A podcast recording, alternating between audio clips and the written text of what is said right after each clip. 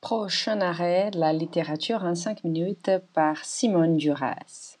Bonjour à toutes et à tous et bienvenue dans cette émission qui une fois de plus nous invite à découvrir la littérature française du XXe siècle.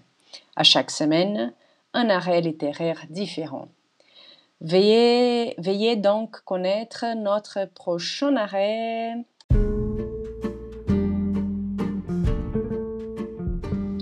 Et voilà, voilà, voilà, L'enfance d'un chef de Jean-Paul Sartre.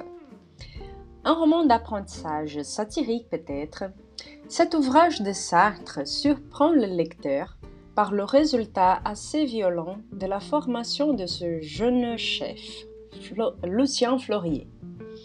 Parmi plusieurs sujets abordables dans cette nouvelle, aujourd'hui on va parler un peu du rôle déterminant de quelques lectures sur la formation de Lucien.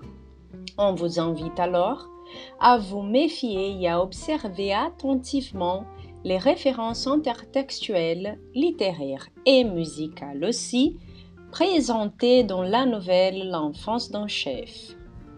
Tout d'abord, il faut souligner que quelques références intertextuelles font partie de l'élaboration intellectuelle, morale, philosophique et même politique du chef d'usine en formation et ont eu un rôle clé dans la formation du caractère de ces personnages. Pendant son enfance, les premières lectures de Lucien, comme euh, L'auberge des, des, l'ange gardien, des comtesses de Ségur, ou, euh, et aussi euh, Le génie du christianisme de Chateaubriand, par exemple, démontrent déjà sa formation chrétienne moralisante et assez conservatrice quand même. De plus, l'enfance de ces personnages subit aussi une forte influence des idées machistes et sexistes, celles-ci disséminées par les lectures chrétiennes, mais aussi et surtout par deux chansons populaires, des Profundis Morbiunus et l'artueux de Metz. Cette deuxième est un chant des traditions chanté parmi les artueurs de l'école d'artillerie. Et dans les deux cas, euh, il s'agit des chansons qui sont assez obscènes et qui font aussi une sorte d'éloge à la force belliqueuse, à la guerre et à la figure masculine, tandis que les femmes et les corps féminins y deviennent des objets de plaisir et de moquerie. Ensuite, ce sont les œuvres de Freud et les poèmes d'Arthur Rimbaud qui auront une très grande importance sur l'élaboration intellectuelle de Lucien. Ces idées, par contre, sont très vite abandonnées par le, chef, par le chef en formation. Voilà que Lucien s'élance finalement dans les lectures les plus décisives de sa jeunesse, les ouvrages d'extrême droite. Oui, oui, voilà.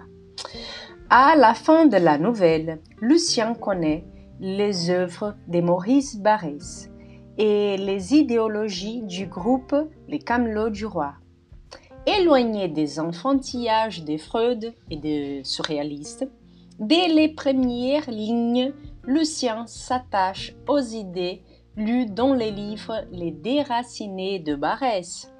Convaincu lui aussi de sa condition de déraciné, Lucien reçoit de considérables influences de l'extrême droite royaliste et d'une sorte d'illusion de la reprise des valeurs traditionnelles et originelles.